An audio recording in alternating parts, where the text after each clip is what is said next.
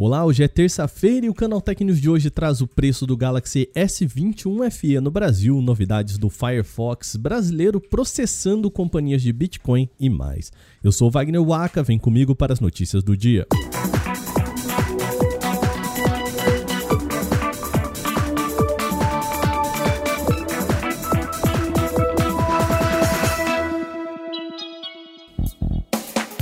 A Samsung anunciou hoje o lançamento do Samsung Galaxy S21 FE aqui no Brasil. E o preço é bastante interessante. Ele chega aqui pelo preço sugerido de R$ 4.499, o mesmo do lançamento do S20 FE. Assim como na versão anterior, o modelo que vem para cá conta com o processador Exynos 2100, o que pode ser uma questão polêmica para a marca. O chip mostrou problemas de desempenho em comparação com a versão com o Snapdragon, o que fez com a Samsung lançasse por aqui também o S20 FE com chip da Qualcomm.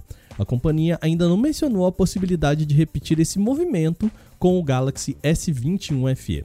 Além do Exynos 2100, esse novo modelo chega com tela AMOLED de 6,4 polegadas, taxa de atualização de 120 Hz para navegação fluida e leitor biométrico óptico sob o display. Equipado com três câmeras traseiras, a Samsung aposta em um sensor principal de 12 megapixels. E o Galaxy S21 FE tem bateria de 4.500 mAh e suporte para carregamento rápido de 25 watts, carregamento sem fio de 15 watts e carregamento PowerShare reverso sem fio. O modelo que chega por aqui tem configuração única de 6 GB de memória RAM e 128 GB de espaço para armazenamento interno. Repetindo então, o preço sugerido é de R$ 4.499. Quem comprar o aparelho antes de 30 de janeiro ainda leva no pacote um Galaxy Buds 2 de brinde. Outra empresa que apresentou o smartphone nessa terça-feira foi a OnePlus. A companhia anunciou o OnePlus 10 Pro, o mais recente modelo premium da empresa. O destaque é que o dispositivo já conta com recente Snapdragon 8 Gen 1, tela de 120 Hz, além do conjunto robusto para fotos. A OnePlus traz uma parceria com a Hasselblad, lendária fabricante de câmeras e materiais fotográficos. Com isso, o aparelho conta com um pacote de sensores de 32 megapixels para selfie, além de três câmeras traseiras com sensor principal de 48 megapixels. Por fim, o modelo ainda tem uma robusta bateria de 5.000 mAh com carregamento rápido de 80 watts. Isso quer dizer que o OnePlus 10 Pro pode completar a sua carga de 0 a 100 em apenas 32 minutos. Ele conta com versões de 8 GB ou 12 GB de memória RAM, além de 128 ou 256 GB de espaço para armazenamento interno. O OnePlus 10 Pro chega ao mercado chinês em 13 de janeiro, partindo de 4.699 yuans, o que equivale a aproximadamente R$ 4.100 na conversão direta, sem contar impostos.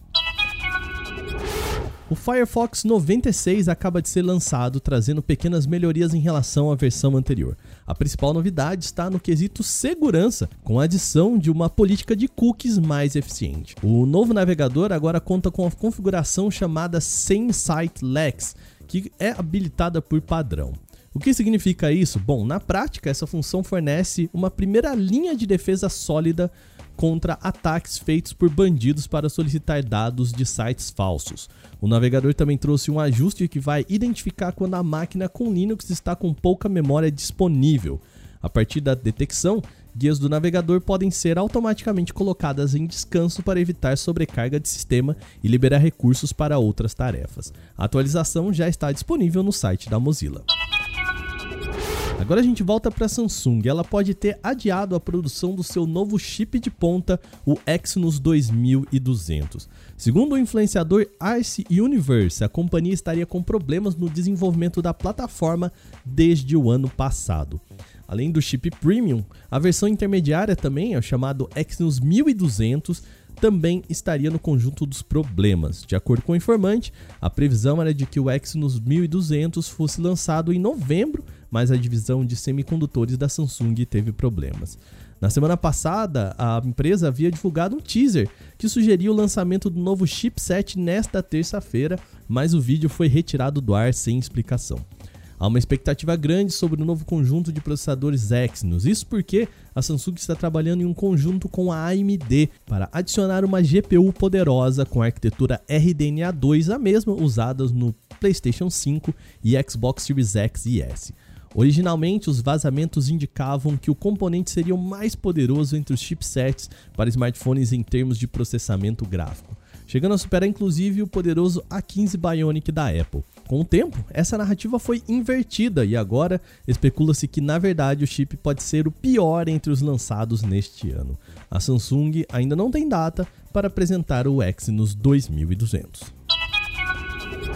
Um brasileiro entrou na justiça para pedir o bloqueio de suas bitcoins.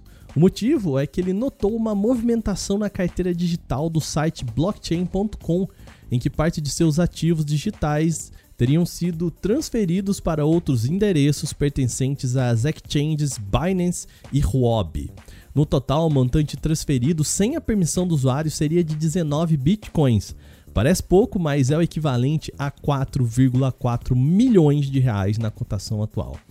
A situação ocorreu em janeiro de 2021 e foi analisada recentemente pelo Tribunal de Justiça do Mato Grosso do Sul.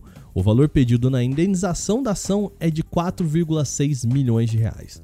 Segundo o processo, o brasileiro percebeu que os valores extraídos de sua carteira foram enviados para as exchanges Binance e Huobi, com aproximadamente 12,6 bitcoins, em torno de 2,8 milhões de reais, indo para a Binance e 2 bitcoins e meio, equivalente a 585 mil reais, para a Huobi.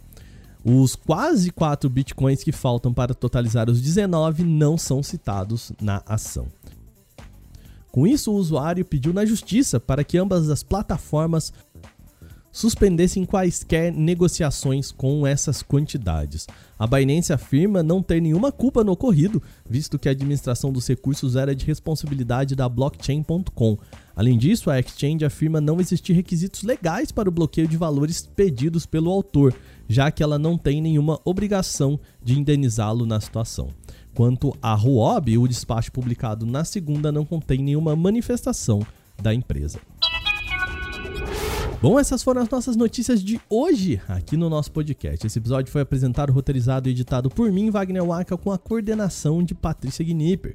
O programa também contou com reportagens de Victor Carvalho, Renan da Silvadores, Alveni Lisboa e Dácio Castelo Branco. A revisão de áudio é da Mari Capetinga. E agora o nosso programa vai ficando por aqui. Amanhã tem mais no canal Tech News. Até lá.